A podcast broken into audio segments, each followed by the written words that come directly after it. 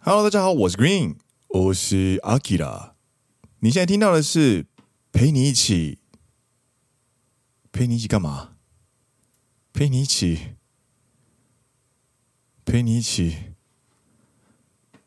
被烧得乱七八糟的好朋友，奔山野狼阿拉萨亚罗。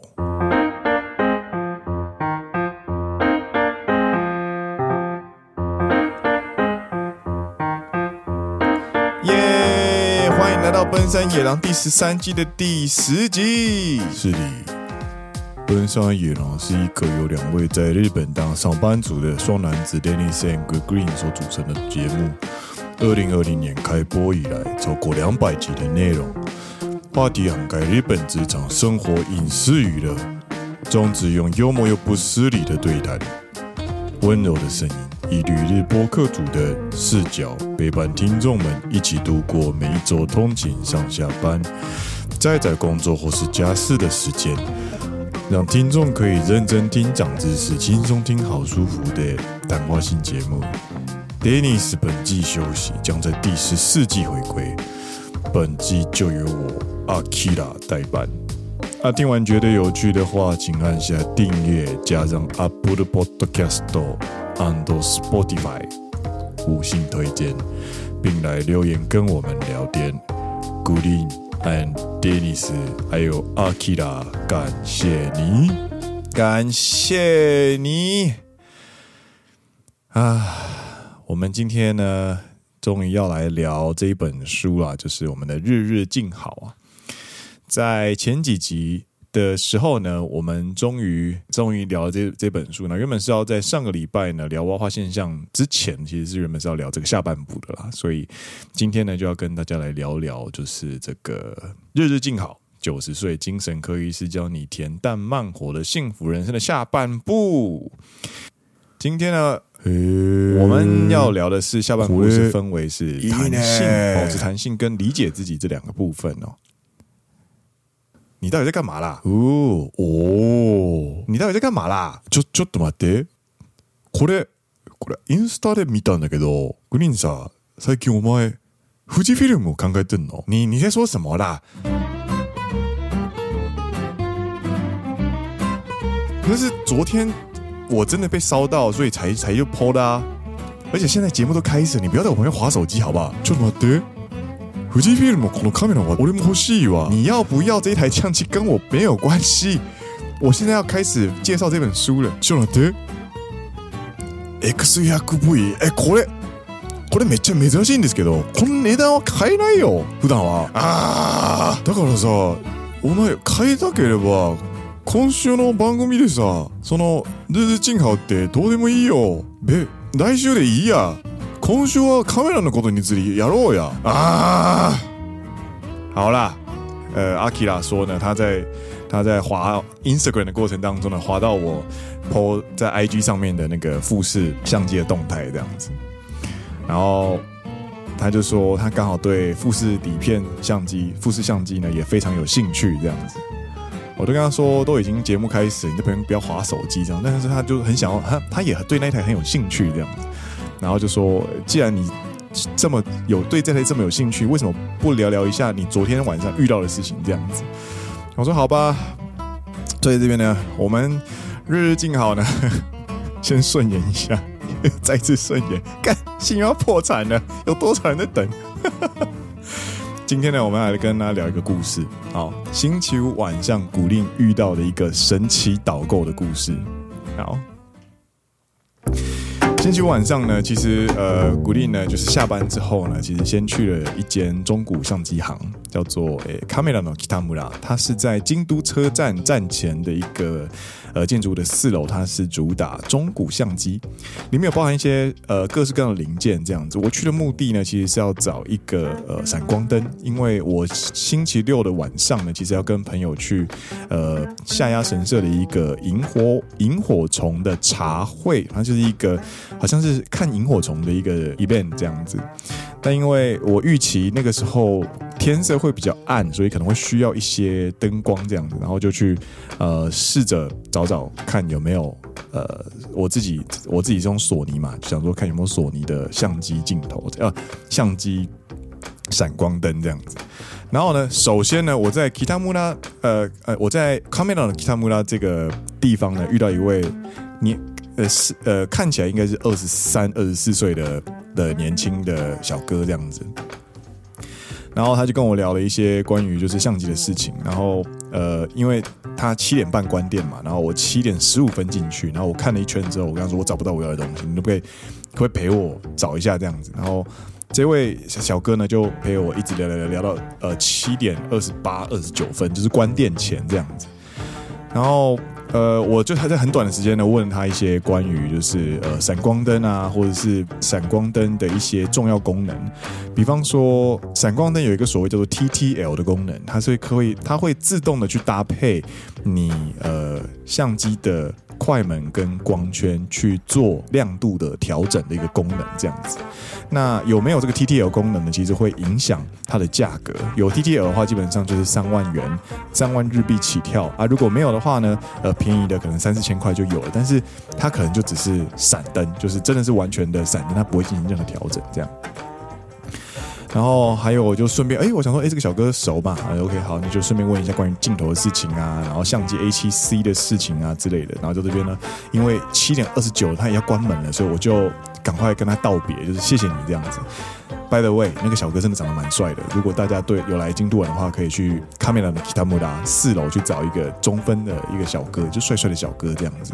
哎，睫毛超长，帅帅，脸白白净净的，都是那种年轻女生会喜欢的那一种。对，应该是自己有在经营 SNS 啦，我觉得。然后对相机非常懂，就是你一般看到帅哥的时候，你通常不会帅哥店员的时候，你通常不会期待太多东西，因为你觉得哦眼睛。眼睛看到这个人很舒服，这样子，然后想说，哎，算了，应该就是稍微问一些比较基本的资讯，这样就好了。结果那个小哥就是开始跟你介绍说，哎，这个镜头、那个镜头，或者是这个差别、那个差别之类的，有的没的这样子。然后他也这边陪我找，就是他拿起他的那个。店里面的那个 iPad，然后就跟他陪我找说有没有中古货啊，什么东西这样子。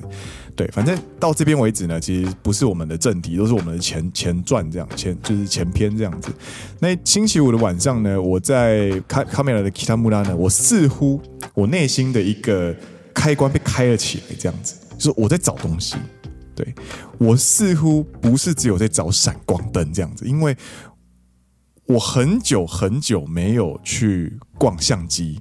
然后，然后去找人陪我一起看相机这样子。但是因为营业时间的关系，所以我七点二十九就离开了呃卡米拉的 Kitamura，然后我就直接继续往前走，往北走，然后走到那个 YodoBach 卡梅拉バシカメラ。ヨドバシカメラ呢，其实就是京都车站的前面的一个综合的大楼，然后它里面就是有各式各样的东西，大部分呢都是ヨドバシ，它是一个电器行这样子。它的一楼呢，其实就是专门卖相机的部分，然后我就一进去，我就跟他说：“哎，我要找那个闪光灯这样子。”我自己先看了一圈啊，然后看到了就是呃索尼它原原厂的闪光灯。 然后哦，大概是这个价格这样子，哇靠，就是闪光的一颗要五万块这样子，这个有点爆预算啊。然后又去逛了一些就是固定闪光啊，或者是一些呃其他的像牛哎叫什么牛神还是 Go 就是 Godox，它是一个中国品牌这样子。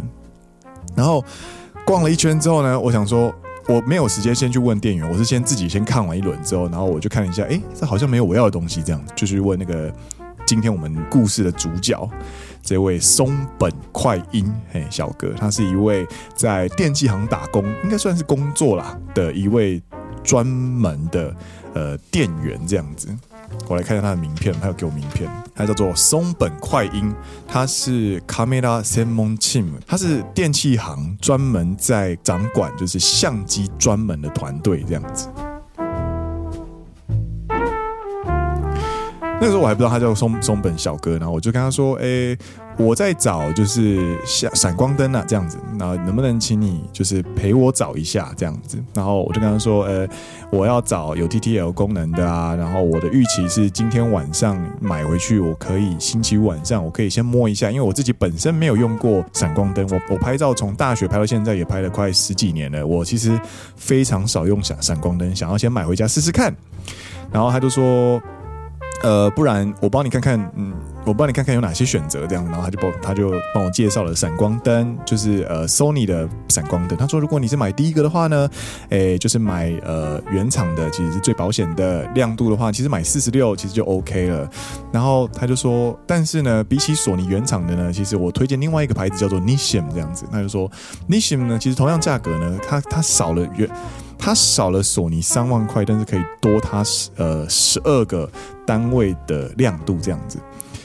到这边开始呢，我心想就说哦，这个导购跟其他人好像有点不太一样。他其实不在乎你有没有要买东西，他在乎的是你的性价比这样子。那我兴趣就来了哦，OK，好，那你跟我多介绍一点这样子。我说好，他就说，哎，你看这边有我们有的那个我们的菜单这样子，然后就是看了一下他的那个卡塔罗古，然后他的那个。这个那个其他的品相这样子，然后他就说，哎，这个 Nishim 呢，总共是这个哎六十个呃单位的亮度这样子，然后价格呢是三万五。你看，哎四十八单位的那个四十六单位的呃亮度的闪光灯，索尼原厂的要五万块，你少了将近呃快三万块呢，就可以找就可以找到这个品相的东西，而且是 Made in Japan，感觉不错吧？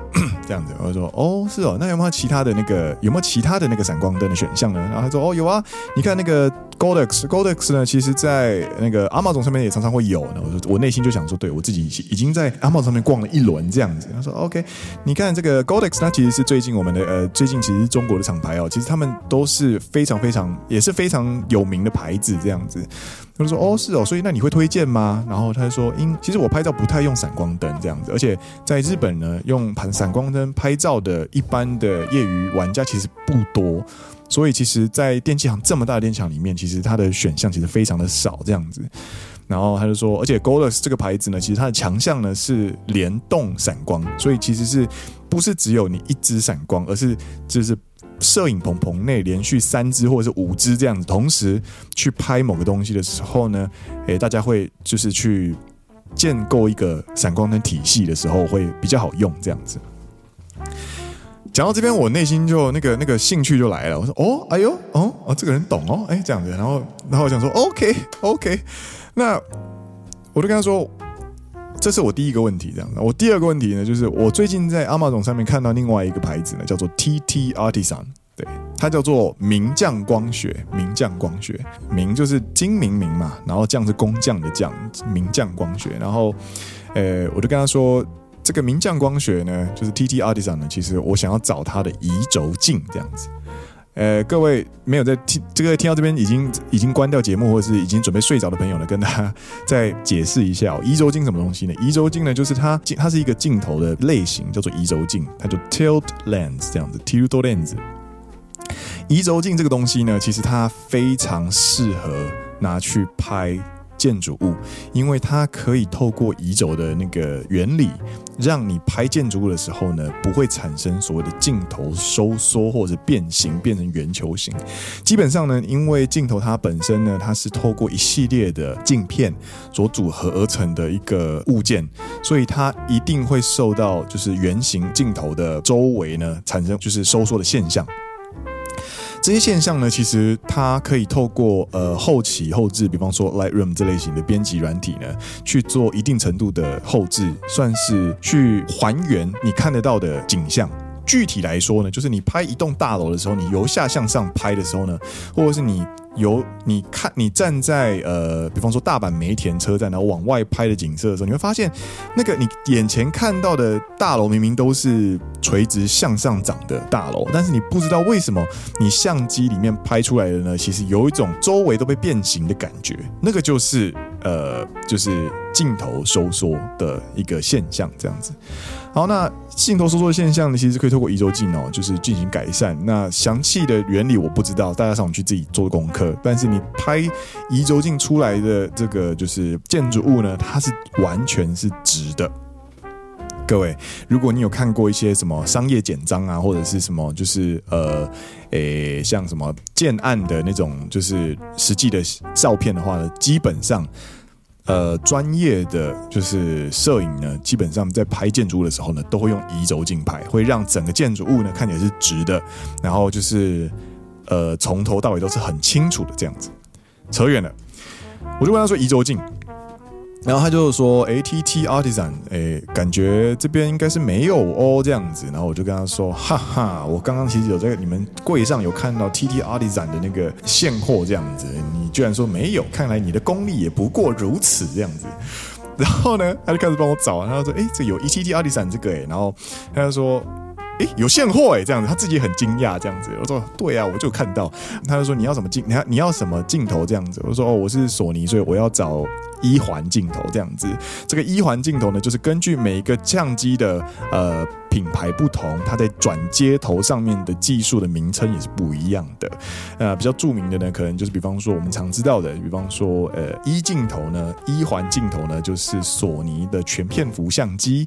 然后我应该说一环呢是索尼的一环系统这样子。然后 O O 环呢应该是 Olympus，然后 X 环呢就是富士底片相机这样子。然后他就说：“哎，有一环呢，这样子。”然后他就找了，他就说：“现在这个店里面只剩下最后一个了，这样子。”然后是三万九。他说：“哦，那三万九比那个阿茂总他们便贵了四千呢。”我说：“好，没事。那我我有东西可以看吗？因为我自己第一次买那个移轴镜，而且呢，我发现它好像是全手动的，它没有自动对焦，哎，这样子。”他就说，嗯，好像是诶，不过因为这是最后一个人，那该怎么办？这样子，然后他就说，这个时候我就想说，我还想听你都多讲一点，说我就我就抛一些线索给他，我说，诶，我看到你们柜子上好像有那个移轴镜诶，我可以直接看那一颗吗？这样子，然后他就说，哦，好好好，然后就看，他说那个移轴镜是那个 Olympus 的，我就说没有关系，没有关系，我只想知道，诶，移轴镜是什么样子的东西，这样子，然后呢，他就说，哦，好啊，诶，不然。不然这样子好了，我带你去那个 Olympus 的那个 corner，然后我直接装在相机上，你直接玩玩看。然后我内心就想，哎呦，这个服务有点好哦。我我原本只是预期我可以看看这颗镜头而已，你真的居然要让我装起来用用看？哎呦，这个这个马自莫多桑，你真的是蛮亲切的哦。哼，我才没有动摇哦，我才没有动摇哦。然后我就跟着他去那个 Olympus 的那个角落。然后就开始拿着那个 Olympus OM One 这样子，就是一台也是蛮不错的，他们最近的 M 四三系统的最高级的相机这样子。然后就开始在看那个啊，就就看那个移轴镜的使用方式啊。然后用起来的时候发现，干，移轴镜真的是一颗蛮困难的镜头，就是因为它总共要调整的东西有四个，而且它没有自动对焦。它没有所谓的呃 sensor 的部分，所以你只能用 M 模式。所以你在决定每一张照片之前，你需要先动几件事情：先调光圈，然后再调对焦，然后水平移轴跟垂直移轴你都要看。然后就是你还要再调整你的快门，然后有的没的，然后亮度有的没的，然后你才能拍照这样子。我就说哇，这个。这个比我想象中的还要复杂，这样子。然后那个移轴还可以转来转去，然后转完之后呢，你还可以固定这样。所以移轴镜的使用呢，它的使用情境呢，就不是你在街拍的时候会用。但是我是一个非常常去街拍的人，我都跟他说：“哎，这个移轴镜用起来真的是有有点只有一这样子。”他说：“对啊，他自己也是第一次呃接触到移轴镜这样子。”然后说：“哎呀。”小哥啊，哈，原来你不懂闪光灯，你也不懂移轴镜啊。其实我也不懂。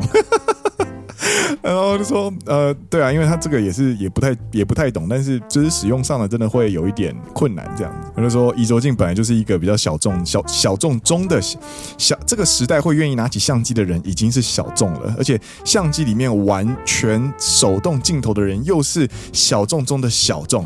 然后你拿。手动镜头中呢，又很多流派嘛，比方说就是什么古镜头，就是那种很旧很旧的镜头，或者是什么什么什么其他的镜头，然后移轴镜这样子。那移轴镜呢，就算是小众中的小众中的小众这样子。所以基本上呢，啊，你不懂其实也是完全 OK 的，因为你看起来也是跟我差不多年纪啊这样子，然后我心里就就放过他这样子。但是我对这个小哥他的一些知识背景，他在介绍的时候的思维，我觉得我很喜欢。如果说。诶，我这个是第二个问题嘛？我就说第三个问题，我想要问，我想要看 A7C 这样子。A7C 呢是索尼这全片幅的相机里面最轻薄短小的一支相机，它算是呃阿尔法这个系列里面呢非常轻盈的一个随时可以掏出来的大感光元件的相机。我就跟他说，呃，我其实现在在使用的是 Alpha Seven Two，它也是一个全片幅的相机，但是呢，我其实在等 A7C 的下一代 A7C Two 的出现，等 A7C Two 出现之后，A7C 就会瞬间降价，我就希望买 A7C，所以我想实际来看看这台相机这样子。然后我的内心呢，其实是想要去证明一些在网络上找到的一些评论，比方说，诶，它的握把呢，其实非常的。薄而且小，所以男生稍微手大一点的人呢，你握起来呢，其实各位举起你的右手，然后就是想象一下自己握着相机的感觉，然后你看着你的右手，它是鸡爪状，对不对？你的食指、中指、无名指呢，其实握住 A7C 的时候呢，是全满的。换句话说，你的小指呢，其实是空出来的，你是必须靠在你的相机底座的地方的，那握起来其实很不舒服的，而且它的握起来那个沟槽啊。其实很浅，它是一个很轻薄的全片幅相机，没错。但是呢，它的右边呢，开关附近的那个握把的部分呢，你一般的相机其实是可以抓住的，但是它因为是平的，所以有点像是在攀岩的感觉，就是你必须要用你的手指的力气呢，hold 住那个相机这样子。这个其实是这一台相机最致命伤的一点。这是它最明显的缺点，但是除此之外呢，它呢其实它的轻盈短小啊，然后它的造型啊，其实都是非常受欢迎的，所以它这台相机卖的很好。这样，那我就跟他说：“哎，小哥，我想听听你对于这台 A 七 C 的一些意见。”这样子，哎。因为其实规格啊，或者是什么价格啊，那些都是死的，你网上都找得到，而且它上都都有写在外面。但是遇到导购或者是遇到这种像对相机很专业的人的时候呢，我就想听听看他怎么去解读，他怎么去理解这个商品这样子。他就说，其实 A7C 它有几个很明显的缺点，就是如果你其实买 A7C 的人呢，其实你都是某种程度上，它它应该不会是你第一台呃全片幅相机，而且。你一定会去装其他的镜头嘛？如果你今天是要买小型的街拍镜头的话，那扁扁的饼干镜头的话，那还好。但是如果你今天是要装一些呃，比方说伸缩的旅游镜，诶，就是变焦镜的话呢，其实它你的镜头就像大炮一样嘛，所以它整体的那个握起来的感觉其实很差的，因为你会失去重心，你会失去平衡。换句话说，你抓着相机，一般各位你想象一下哦，你想象一下拍呃运动。运动赛事，或者是你去拍呃奥运奥就是奥运的时候呢，他是不是会右手拿着相机，左手扶着镜头，对不对？长镜头的话，你想象一下，右手抓着相机的时候呢，你居然是必须要抓着，有点像攀岩一样，用你的手指呢去 hold 住 A7C 这种轻薄短小的全片幅的相机的时候呢，其实是很困难的，因为你抓不住，你的镜头很重，会一直向下垂。那在一些场景的时候呢，就势必必须要两手 hold 住那个相机，你没有办法单手去操纵它这样子，对，加上你的小小指不能使用，你你的小指不能出力，它只能固定，然后你的食指呢，甚至还必须要去按快门的时候呢，A7C 的操作加加上一些大镜头的时候呢，就会非常的困难。我听到这边我说，哦哟，说的也是齁，然后我就开始有点慢慢被说服的感觉这样，然后呢，聊完了这个 A7C 之后呢，我就说，哎，这样的话。哦，所以 A7C 你会推荐吗？他就说，嗯，不，我是不会推荐的，就是因为这个时候呢，小哥就讲他自己其实原本是买 A7R3 这样，他原本也是索尼用户。他说，哎呦，我兴趣来了，这位专业的小哥他自己也是索尼派，然后而且说他是以前所使用的是 A7R3，是我的下一代相机，也是好高级机种。我说好啊，那你现在是用哪一台？他说，哦，我是用那个富士底片这样，富士相机这样的 Fujifilm 的 X100V。听到这边我心态就爆炸了，What the fuck？你居然拿 X 一百 V，这个 X 一百 V 呢是现在最流行的一款。然后不管是摄影爱好者，还是从最核心的摄影爱好者的第二台相机，或者是一些只想跟着潮流的小草潮，或者是那些小潮男潮女根本不会拍照的那些人呢，都跟着。潮流在买这台相机，所以搞这台相机非常的稀缺。它的价格原本贩售价是十六万日币，结果呢，现在被炒到二十七万才买得到的这台相机叫做 X 一百 V。我兴趣就来了，哈哈哈！眼前这位小哥真的是不是一般人物，我就跟他说：“OK，那你当初是为什么就是离开索尼呢？这样子。”然后这位小哥呢，他说：“哦，因为他的腰出了很严重的问题，这样子。他是一个很喜欢爬山，然后去出外景拍照的人。然后他以前有是也是会扛大镜头，然后去拍大景的人，这样子。然后直到他的腰呃受伤，他直到我膝盖中了一箭这样子，直到他腰受了伤之后呢，他就必须放弃拿大镜头出门的那个习惯，因为他的腰会受不受不了这样子。各位，如如果你是一个相机爱好者的话呢，如果你是一个有很多比较大镜头的人呢，其实你的脖子，就是你在挂相机的脖子，或者是你在拿相机的手手指，其实一整天拍下来呢，其实那个负担是很重的这样子。所以其实某种程度上，他身体上的伤呢，其实我是可以理解的。然后我就说哦，所以你是后来是呃跳到了就是 X X 一百 V 这样子，那时候他就说对，因为 X 一百 V 它其实呃轻便短小啊，而且它就是有很多魅力这样子，它用很多魅力一语带过。我想说，哇靠，你居然想要敷衍我是不是？我就说，等一下，我其实今天呢，我听你介绍了这么多的那个就是相机啊，我还问了他镜头的事情这样子，他跟我讲的一五一十，然后就全部都是有有问必答这样子，我就说。你今天很忙吗？你可不可以陪我再多逛一下这样子？那个时候呢，我们已经从七点三十五进进店门，慢慢遇到这个小哥嘛，我们已经聊到了快，我们已经聊到了八点多这样子，我们已经这边聊了快三十分钟。他说没问题啊，那你要你想知道什么这样子？我说 OK OK，Let's go，Let's do something too 啊这样子。然后这个时候呢，诶、大家朋友就一定会有很多人就是跟我一样，就是跟我旁边的阿基拉一样，诶、对啊。啊啊，Goodings 啊，你原本不是要买闪光灯吗？闪光灯的，对，我原本是要买闪光灯，但是闪光灯现在对我来说到底怎样都好了，我其实没有那么想买闪光灯了。我现在只想多听一点关于这位小哥对于相机的见解，这样子。我说 OK，那呃，拜托，我想我想听听看，就是你那个就是小哥，你你对于富士底片的一些见解，这样子。然后小哥就 OK，好像说没问题啊，那时候我们去，我们就去呃富士相机的 corner 看看吧，这样子，然后就去了。然后首先呢，就是我就跟他就是从那些展示机种开始聊嘛，就是我就跟他说，哎，其实我在网络上其实有看到，就是富士底片。它是不是没有全幅机这样子？就是没有全片幅相机。那这边呢，要跟大家介绍一下，就是片幅是什么东西？片幅呢，它其实就是感光元件。感光元件呢，你把相机呢，就是想象成你的眼睛。那眼睛呢，你有所谓的视网膜。那眼睛经过眼球之后呢，经过特殊的折射之后，你的呃视网膜呢，就相当是底片的功能。你的底片越大，能包含的细节呢，就是越多。所以其实索尼派的人呢，其实某种程度上呢，就是会去注重很多很多的相机。玩家都会注重感光元件要大片，那大片的话呢，就是拍起来的照片呢，那个就是周围的细节就会非常赞，这样子，然后你就眼睛很爽，这样子，对，就是为了那个爽感。但是呢，其实呢，呃，富士相机呢，其实很有趣的是呢，它的现在的主流机型呢，其实都不是全片幅，它只有出到 APS-C。APS-C 是什么呢？APS-C 就是全片幅的向下一个机种，就算是半画幅相机这样子。那全片幅相机呢，它没有出，它的下一个机型呢，就是富士底片的下一个机型呢，是 GF 系列。GF 系列，GF 系列呢，它叫它的它的。感光元件呢，叫做中判，中判呢就是比全片幅还要更大的一个，就是呃感光元件相机。它的话术总共有一亿这样子，然后我看到那边，然后看我我一亿话术啊，或者是什么中片幅相机啊，我其实没有什么兴趣。那我看了一下价格，OK，What the fuck，一台相机五十万，那我不如去买 Vision Pro 这样子。对。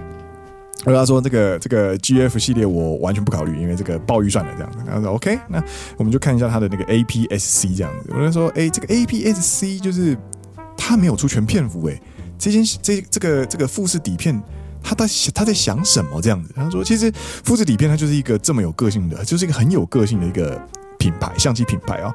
其实。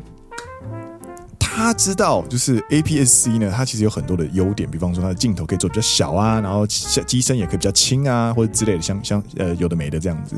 然后呢，然后后来我就接着问第二个，我说其实我听到很多朋友就是说，呃，其我我其实之所以会对富士相机这么有兴趣呢，是因为我有一位很要好的朋友，他是拿 X 一百 V 跟小哥你一模一样这样子。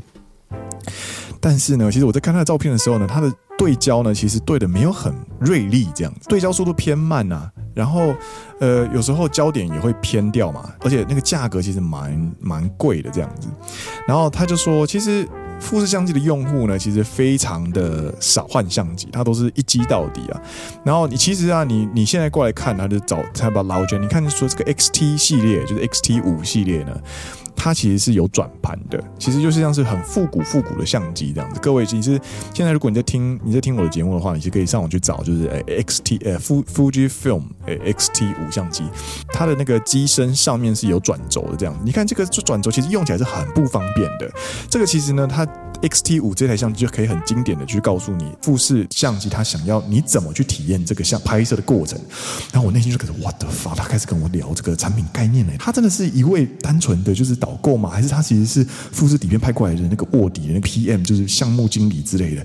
哇靠，你居然可以跟我聊这个概念！我说我说好啊，fuck，我就是要多听一点这个东西。然后我就开始问他这样子，OK，好，你继续说这样子。他说，其实你可以把富士底片跟不是富士底片就是分开来看哦。其实像比方说索尼啊，或者是像呃尼康或者是 Canon 啊，其实他们在对焦上面都非常的快速，它就像是一台超级电脑一样，它对焦做的非常的快，而且非常的精准。所以你只要轻轻的轻按快门，它对焦的速度通常都是你目标的那个地方，所以它其实很好用。相较之下呢，富士底片、富士相机呢，它其实非常不一样。你不能说它难用，而是对于富士相机来说呢，不是相机帮你找焦点，而是你要带着相机去对到你要拍的东西上面。我听到这边，脑袋就砰砰砰砰砰，啪啪，What the fuck？你在跟我聊产品哲学了？太酷了！我说什么意思？他就说，其实你看这个相机这么的复古跟难用啊，其实某种程度上是因为它的自由度很高的关系。所以你其实呢，它非常的讲究。一个人买了富士底片相机之后，他不换相机，他长期的去使用，并且熟悉使用它的过程当中呢，你看到这个画面。你先用肉眼看到眼前这个画面，你想要留下来，你就开始操作你的相机去调整它的光圈、感光，诶，光圈、感光对焦，然后或者是快门速度，然后才最后才拿起你的相机对着眼前的这个画面呢，去拍下那一张照片。这个繁琐的过程呢，对于富士相机的玩家们来说呢，就是最珍贵的摄影体验。摄影体验这种东西呢，它不是求方便而已。他还是求一个，嗯，我很不想用仪式感这个词来来概括这个体验，但是其实用仪式感这个概念其实最好总括的这样子。你才是拍照的人，你才是摄影师，不是相机帮你拍。我听到这边的时候呢，我下巴就整个掉在地上，就掉在地板上了。我我今天是来就是电器行，然后在一个资本主义的核心里面呢，去买一台相机的。我居然现在在上哲学课这样子，我到底是遇到谁？我到底是遇到一个富士相机的产品经理的吗？怎么可以这么的有趣这样子？他就继续说，像富士相机呢，其实它造就了它的使用方式呢，造就了很独特的摄影体验哦。它虽然出的相机的机子呢，机身呢，其实非常非常的少，你其实。你摊开，就是你回家自己现在去摊开一些，就是它的所有产品地图来看的话，其实就是那几个系列而已，它没有太多的系列。比方说 X 一百 V，就是现在我们今天讨论这台嘛，它是没有办法换镜头的。接下来就是 X 所谓的旁轴镜这样子，你观景窗呢是在右上方，机身的右上方这样子。诶，这个是旁轴造型的嘛，然后它有分低端、中端，然后 X 一跟 X Pro 这样子。然后还有就是单反造型的，就是一般的它的观景窗的正中间的。那这个东西呢，它又分为三个系列，就是 XT、XS、XH 这样子。各位，我不是我不是很熟这个东西，我现在都是在看它的官方网站在讲。然后再上去呢，就是中画幅系列，就是 GFX，就是就是我们刚刚提到的中判这个感光元件造型呃尺寸这个系列是 GFX 五十跟 GFX 一百系列这样子。那就是它的机子呢，其实听起来很多，但其实相较于其他的厂牌来说呢，其实已经出的算是非常少的这样子。它就是要你去熟悉使用这一台相机去拍照，去驾驭它，然后去让它成为你自己的身体的一部分，让你去带着这个相机呢，去拍出你要的照片这样子。它可能拍出来不会这么完美，它可能拍出来有可能会失焦，但是它都是你这个人真正的摄影功力的那种感觉这样子。我到这边的时候，我我基本上已经脑袋已经开始停止停止思考这样子，我都我已经半只脚踩踩进去了这样子。然后我就继续听他讲，他说富士相机其实就是一个这么トカテル的相机厂，トカテル就是它非常有个性这样。然后呢，他就他就开始问说，哎，那你有没有什么在意的机型啊，或者是想要买的东西啊？这样子，他说我我就问了，然后才发现富士相机其实因为这几年因为晶片荒的关系，然后加上呃炒作的关系，其实。 很多的相机在现货都已经没有了，这样子，它的相机机型呢，就只剩下一些近年刚出的高端机种啊，或者一些更高端的，就是什么 GF 系列这样子。但是在前几年，二零一九年、二零二一年出的，像是 X Pro 三或者 X 一四呢，其实在店里面其实基本上都已经买不到，都是必须要去网络上找二手这样，然后那个二手价格都卖的比原价还贵哦，那真的超恐怖。然后。再来就是提到了 X 一百 V 这台相机，它这个相机它是近年炒的最凶的一一台。然后它这台相机呢，我跟你讲，你以为它是一个我们刚刚聊到 A7C 嘛？诶，A7C 哦，这么小台的特点哦，它原来它是一个它是一个这么优秀的 A7C，它是一个优秀的全片幅小相机。它虽然有一些呃，比方说有点薄的缺点，但是其实它用起来的感觉是很舒服的这样子。但是 X 一百 V 呢，其实不是。那个小哥就继续说，X 一百 V 呢，其实它是单焦点镜头，也就是它不能换，它它是单焦点镜头之外呢，它还是不能换镜头的那一种，就是它就是一般的数位底片相机这样子，对，它不能换镜头，然后而且它的对焦呢，其实还是需要用手去辅辅助这样子，但是但是你可以透过观景窗呢，去可以训练你的眼睛。去感受你眼前这一个景色，你到底能不能拍得下来？这样子，他就说这个就是 OVF 跟 O E V F 的乐趣差别啊。到这边又听又听了一个新单字，然后那个其实是自己，那我就跟他说什么是 OVF，什么是什么是 EVF 这样子。他说 OVF 跟 EVF 的差别就是观景窗它是有镜有镜子反射呢，还是看到的是实际的景色，还是看到的是电子荧幕这样子，然后。你如果是看到实际景色的话呢，其实呢，它就是 OVF。那你在拍的过程当中呢，其实就是一个非常瞬间，它是很及时的瞬间的，所以你不会因为一些呃电子观景窗的误差而错过你真正想要的那个瞬间。聊到这边，其实就已经开始进入一些真的是很御宅、很小众的一些坚持的部分了，这样子啊。到这边其实已经差不多快告一段落，已经快到故事的结尾这样子。故事结尾呢，就是我跟小哥聊了很多很多东西，然后，哦对，等一下还有一件事情，我跟他说，你可不可以跟我介绍一下，就是富士发射这件事情它的特点是什么？这样子。他说好，那要解释之前呢，我必须先带你去看看其他的相机的发射。他说哇靠，你还懂其他相机啊？我说好。他就说：“你，我们就先去了 Olympus 这个这个 corner。他说：你看 Olympus 呢，它虽然是用 M 四三系统，它的它的那个感光元件是比较小颗的，但是呢，它近年的晶片的技术的不断的进步哦，其实在成像方面呢，你看它的那个蓝色呢，呈现的非常漂亮，所以拍夜空、拍大海、拍海景、拍自然景都拍拍的非常的漂亮，有一层就是你说不出来的蓝色的样子。我到这边哦，なるほど。” 他说，然后他瞬瞬间身体一转，转到后面是尼康的柜。你看这个尼康呢，这个尼康它的特色是什么？它的特色就是它的 RGB 发射非常的还原，非常适合就是去拍原色这样。我记得索尼也是发射很漂亮啊。他说，其实索尼呢是偏淡，颜色是偏淡的。说哦，なるほど。那说那那富士底片的发射呢？他说富士底片呢，我先问你，你知道底片现在一颗拍出来要多少钱吗？三十六、二十四或三十六的底片，它现在一颗底片要卖多少钱？他说，呃，我小时候的底片，我记得是一颗大概是八百日币吧，就两百多台币这样。然后说现在呢，三十六枚三十六张底片呢是三千日币，也就是你拍三十六张要花七百五十台币。 而且还不包含还不包含冲洗以及成像数位化的过程，这个费用这样。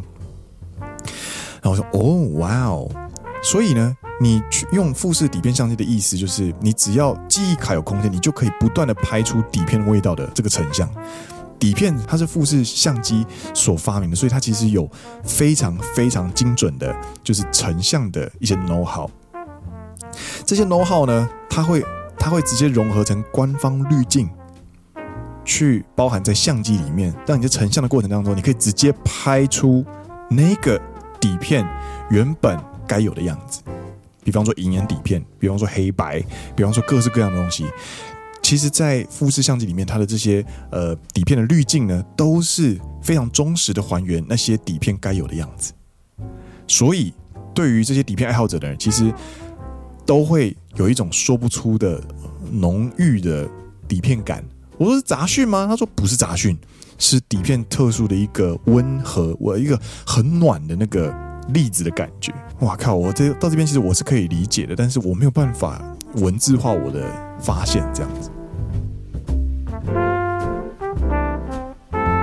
故事也差不多在那边告一段落啊，因为已经已经也九点了嘛，然后我也差不多要回去了，这样子。我就说，不然这样子啊，你帮我开一个那个就是估价单这样子。我今天我要这个，我你帮我估，诶，X H 二这样子，就是 X H 二它是一个高阶相机，然后我帮我带呃十六五十五的，呃十六八十的那个镜头的那个镜头 kit，然后他就开。他就帮我，他就说你，那你稍等哦，我然后他就他就去帮我开那个相机的那个就是估价单，然后呃开下来呢，呃各位猜多少钱啊？诶我我但我们先复习一下，我刚刚原本要买什么？闪光灯啊，闪光灯，Sony 的闪光灯多少钱？呃五万日币哈。我现在手上拿的什么？是相机的估价单，这个相机的估价单多少钱呢？诶三十五万。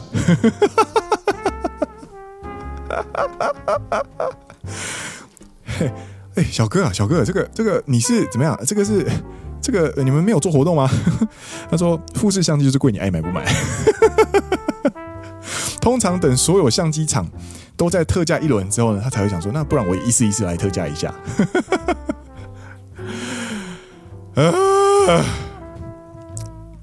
所以星期五晚上呢，我就心满意足的拿着那个估价单以及他的名片啊，他叫做松本快英啊，马自莫多开一斗，今年迈即将迈入三十一岁，而且他摄影的资历比我还浅哦，总共只有五年而已，但是他是懂得比我还要深还要多，这样，对，我就拿着那张估价单，然后以及就是真的是丰富的一个百感交集的心情，然后坐上公车，然后打车回家，对。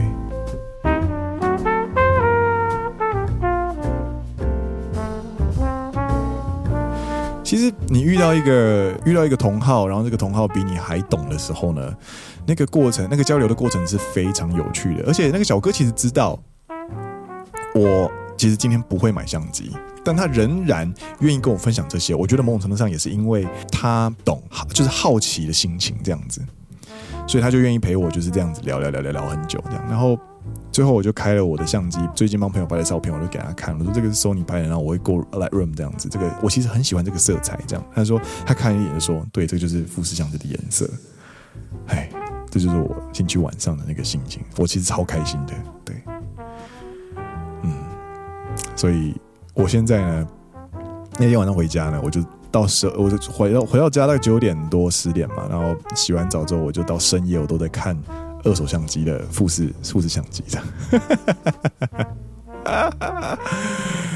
哥，好想买相机哦！喂喂，これ本当にいいわ。この色は本色味本当にいいわ。知ってるわもう。你真的不考虑买一下吗？这个真的蛮不错的。好啦好啦，好啦，那今天呢，我们洋洋洒洒讲那么多，就是真的是一个很有趣的过程啊，对。 X 一百关于 X 一百 V 呢，其实它最近被炒得那么深，炒得那么凶，然后它有很多的短优点跟缺点。其实我后来也有去网络上找，然后还是我也是在努力的消化这个心情跟这个些情报。那我觉得。到后来有没有买相机，或是到后来有没有买到你真的想买的东西，其实是另外一回事。我觉得最快乐的事情就是你在收集情报的过程当中，你对一件事情呢越来越有概念，越来越有概念，然后你开始进入这个宇宙观。这个过程其实对于嗯我的我这种个性的人来说呢，其实我身边也是很多人都是这样子。你越来越懂这件事情的时候，你开始看明白一些事情的时候呢，那些东西呢就在你的世界观里会越来越有趣。你就不会再一味的追求所谓的硬体的那个感光元件的大小，而是去看每一台相机它在成色的过程当中，它所所诉求的一些它的特点是什么，它的强项是什么。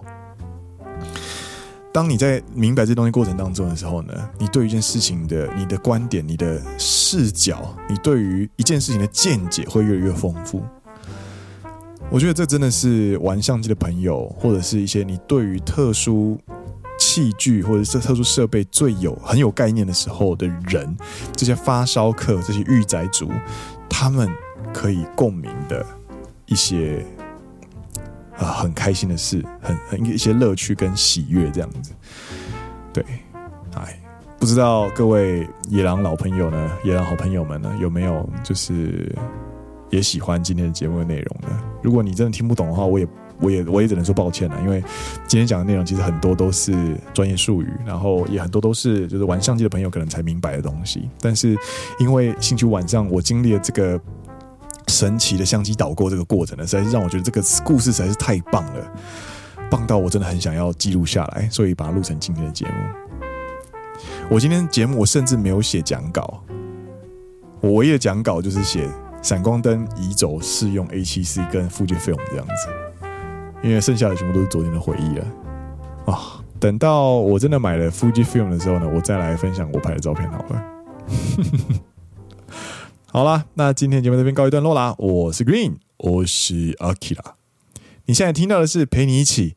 我们一开始讲什么东西啊？陪你一起干嘛？算了，陪你一起提油救火的好朋友——奔山野狼阿拉赛罗。我们下一拜再见喽，大家拜拜拜拜。あのさ、本当にこのカメラいいわ。买ってよもう。知ってるわ。